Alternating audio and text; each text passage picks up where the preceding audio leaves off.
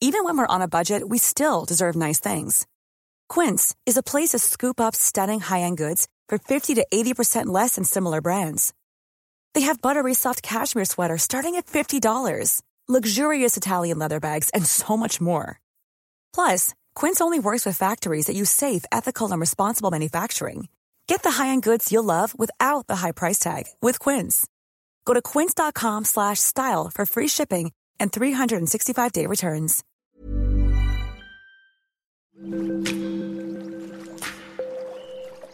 Aderezo presenta Qué sabroso con Gerardo León.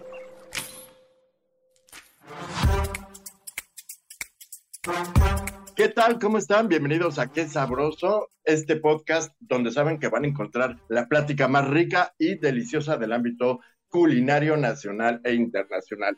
Y bueno, pues como saben, estamos en el mes del amor y la amistad y ocurrió un suceso muy importante dentro de eh, la Ciudad de México creado por el chef Alfredo González que invitó a partir de un concepto creado por él que se llama Antifine. Ahorita les vamos a explicar cómo es este concepto. Pues invitó a degustar de una celebración llena de sorpresas, alegría, de compartir los sabores en compañía de quien tú quisieras, porque él propone y difunde este concepto y él está con nosotros. Bienvenido, mi estimado chef Alfredo González. Hola, ¿qué tal Gerardo? Hola a todos. Muchísimas, muchísimas gracias por pensar en nosotros, por invitarnos a tu espacio, a platicar un ratito sobre nuestro proyecto, sobre lo que estamos haciendo, sobre lo que se viene. Y pues esperamos que sea una gran, gran, gran charla. Muchísimas gracias. Cuéntanos un poquito de lo que pasó este 14 de febrero, que viene de esta idea de Antifine, que es el restaurante que tú creaste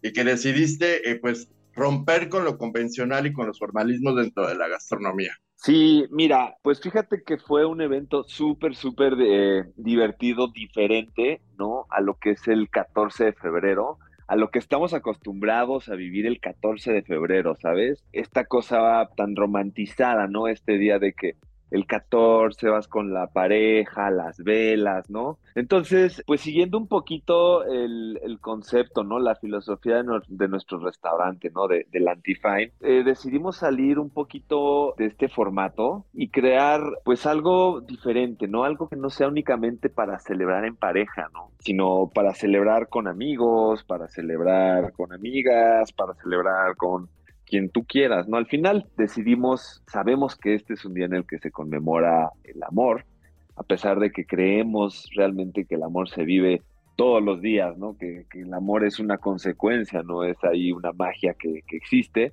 Pero pues este día decidimos celebrarlo de esta forma, ¿no? Con lo que llamamos un Night. Esta idea parte de, es una palabra coreana que nos propusieron las chicas de Dorivan, que son con quienes decidimos hacer este evento para, para el 14 de febrero, un evento muy divertido, chicas muy divertidas, con una cocina coreana espectacular que tiene Mama Park. Lo que hacen ellas es una cosa brutal, sinceramente, ¿no? Entonces... Eh, esto es un eh, restaurante también, eh, Dorivan está creado también dentro de, del concepto culinario, digamos. Sí, es correcto, es un, es un restaurante de amigas nuestras, ¿no? De amigas muy queridas. De hecho, la chef de ahí trabajó conmigo en, Nueva York, trabajamos juntos en Cosme. Ella fue la pastry chef. Hoy en día está a la cabeza de este, de este proyecto, se llama Erika Cisneros. Entonces, pues fíjate que desde enero lo veníamos bajando, nos juntamos, eh, las fuimos a ver y les dijimos, oigan, pues que no se les antoja armar algo, pues algo delicioso, ¿no? Con este toque del antifine informal, en el que, en el que hay buena onda, en el que hay buena vibra, en el que la gente se divierte. Les, este, pues vamos a armar algo como un, un anti-Valentine's Day, ¿no? Pero no era el punto como el anti-Valentine's como tal, sino más bien dicho era que fuese el amor, ¿no? El, el, amor en general, ¿no? No solo el de, el de los novios, ¿no? O el de los esposos, sino el amor que le puedes tener a un amigo, el amor que le puedes tener a, a quien sea, ¿no? Entonces nos propusieron esto, que era, era crear una Anjunite, una Anjunite que es una palabra coreana, eh, que de lo que trata es esto, ¿no? De, de que tú vas a un lugar muy desenfadado, muy rico, en donde no te tienes que sentar, no hay protocolo, son comida que literal usas las manos, ¿no? ¿Me entiendes? Hay brochetas, hay infladitas, hay humus, hay un chorro de cosas, ¿no? Que puedes utilizar las manitas para probarlas. Entonces nos pareció súper interesante. En cuanto me lo dijeron, les dije, órale, nos echamos un mano a mano este día, que la gente vaya, la que se quiera sentar, que se siente, la que quiera estar en de amor, que esté en de amor los que quieran comer parados, los que quieran estar echando chela, los que, o sea,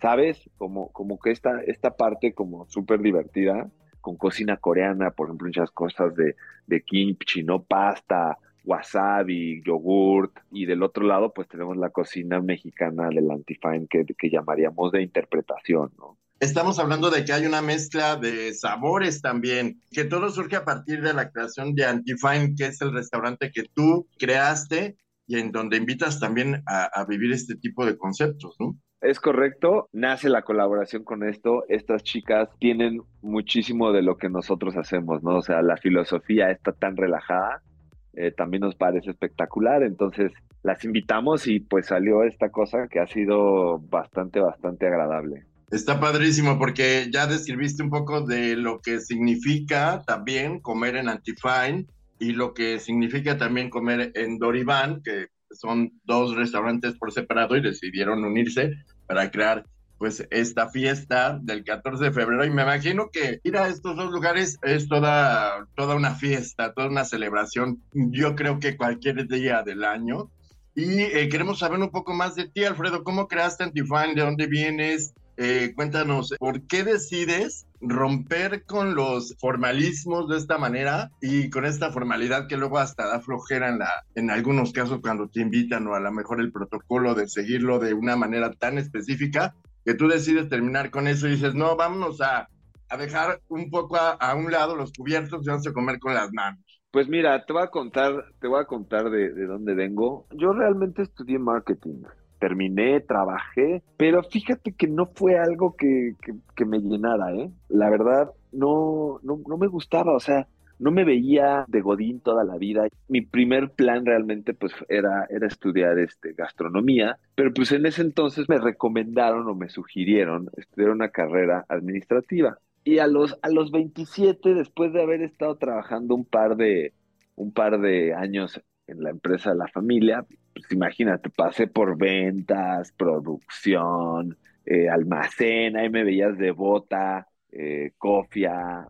Fíjate que, en ese entonces eh, empezó toda la parte de, del boom de la cocina mexicana. O sea, porque esto ya, yo tengo 37. Entonces fue hace 10 años, pues empezó, pues empezaba a escuchar un Jorge Vallejo, un Enrique Olvera, ¿no? Que empezaban a hacer cosas súper padres con, la, con la gastronomía, ¿no? Pues empezaban a, a, figurar los, los restaurantes mexicanos en estas listas de 50 Best. Entonces, pues dije, creo que estoy en, la, en el lugar equivocado. No en el momento, pero sí en el lugar. Yo quiero poner un restaurante. Empecé a estudiar en Ambrosía.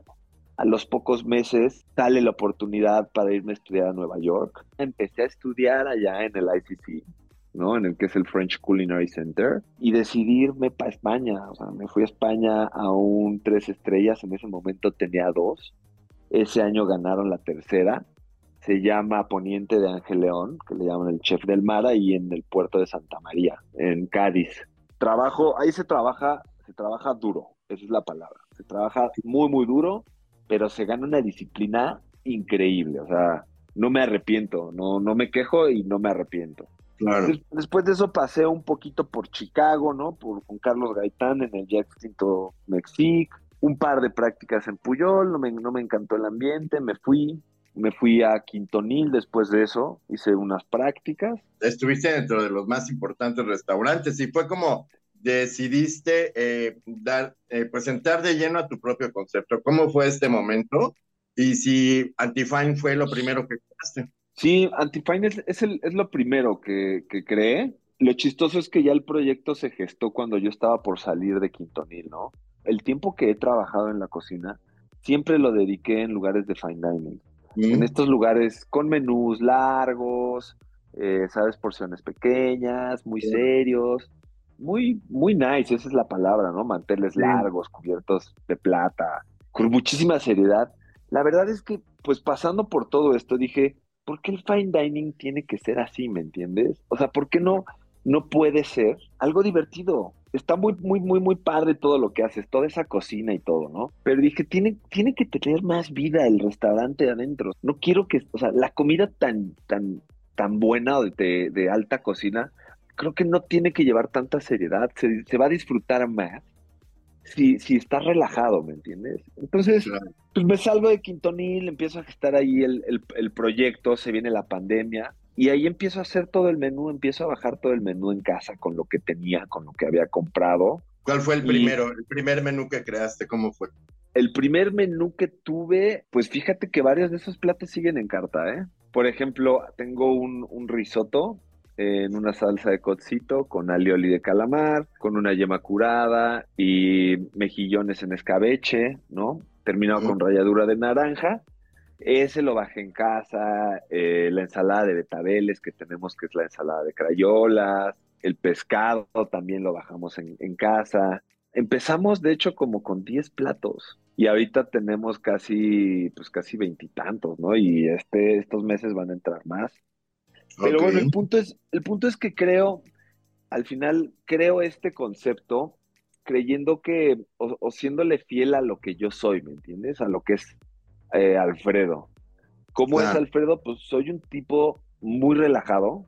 Claro que me gustan las cosas buenas, claro que me gusta la comida buena, pero pues no tampoco soy este, esta persona que, que es seria, ¿me entiendes? O sea, me gusta que sea divertido y juguetón las cosas. Entonces, pues decido hacer un, lugar que, mantenga realmente las cosas primordiales de un fine dining, pero alrededor de eso empieza a girar como toda esta parte de diversión y terminamos creando lo que es la sátira de un fine dining, ¿no? Es simplemente eso en donde, en donde yo, yo reinterpreto mi forma de ver el fine dining, o sea, hay personas que me han dicho, pero ¿por qué anti-fine? ¿Estás peleado? digo, no, no, no, para nada, no estamos peleados con el fine dining. O sea, hacemos comida muy de muy de muy alta calidad, tenemos un gran servicio, tenemos una decoración muy a gusto y tenemos grandes tragos y buena música, pero hay pequeñas cosas que no van con, con todo, ¿no? Primero, todos los platos van al centro, ¿me entiendes? Todos los puedes compartir, tú puedes meter las manos, al principio te regalamos un platito roto con una pasta y te pedimos siempre que lo lamas. Y entonces la gente como dice, como, como, ¿por qué voy a hacer eso? Y le digo, ¿por qué? Porque cuando tú llegas y lames un plato y ves al de enfrente lamer un plato, te relajas, te sientes tranquilo, te sientes a gusto, ¿no? Te empiezas a divertir, entonces tu experiencia cambia totalmente, ¿no? Entonces ya conforme vas pidiendo, el equipo está entrenado y te dice qué quieres pedir, qué te gusta, te explica súper bien los platos. Al final tú te lo puedes comer como quieras, ¿no? O sea, he visto gente eh, ladeando platos, he visto gente patinando el pan, ¿no? Cosas que en un fine dining quizás te dirán, ay, no, eso no se hace. O sea, eso es nacu, güey, ¿sabes? Entonces, o sea, entonces, aquí el chiste es de que vengas y tú hagas tu experiencia, que te divierta, ¿no? y que pierdas la pose, que, pierdas un poco la pose y te dejes llevar por todo el concepto. Sí, la verdad, la verdad es que sí, los nombres son chistosos, ¿no? O sea, son clichés de cosas que encuentras en un fine dining, ¿no? Los cócteles, tenemos uno que se llama agua de calzón, imagínate. Ajá, sí, sí, sí, sí, lo he escuchado. o sea, qué onda, ¿no?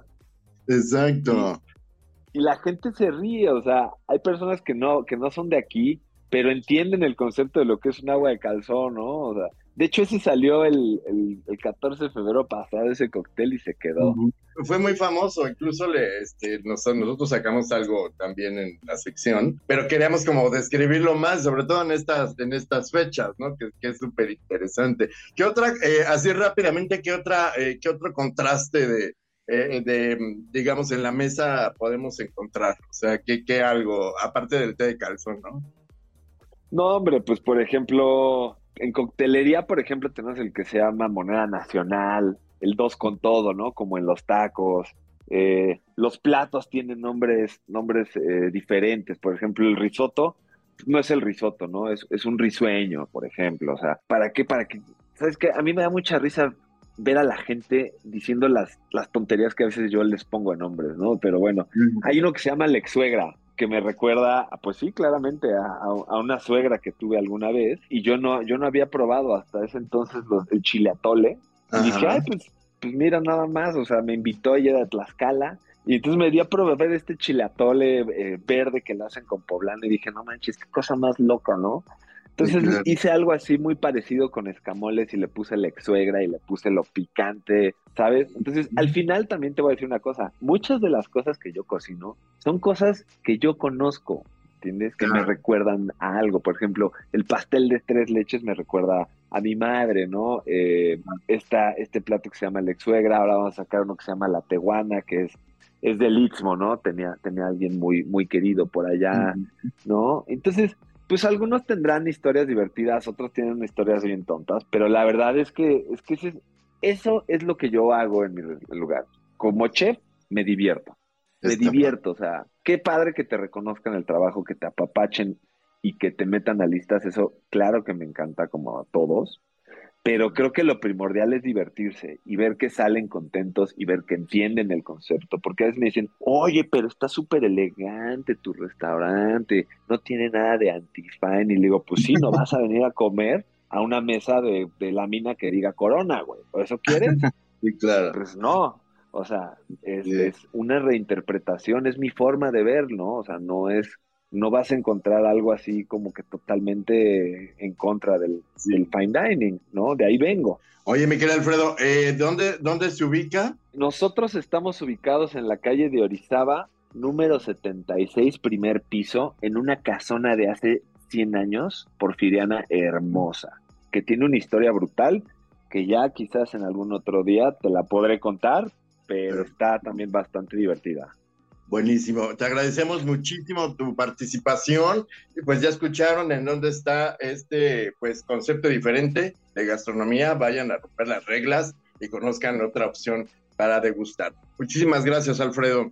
No, gracias a ti, Gerardo, por la invitación y por el espacio y te mando un, un gran abrazo y pues espero verte, verte pronto. Muchas gracias, muchas gracias a ustedes por su atención. Recuerden visitar nuestro sitio es aderezo.mx y nuestras redes sociales, nuestro Instagram es aderezo-om. Muchas gracias por su atención, nos escuchamos la próxima.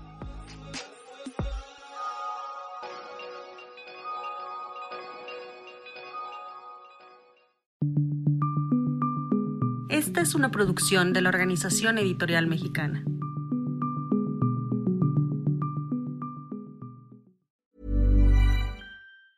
Normally, being a little extra can be a bit much, but when it comes to healthcare, it pays to be extra.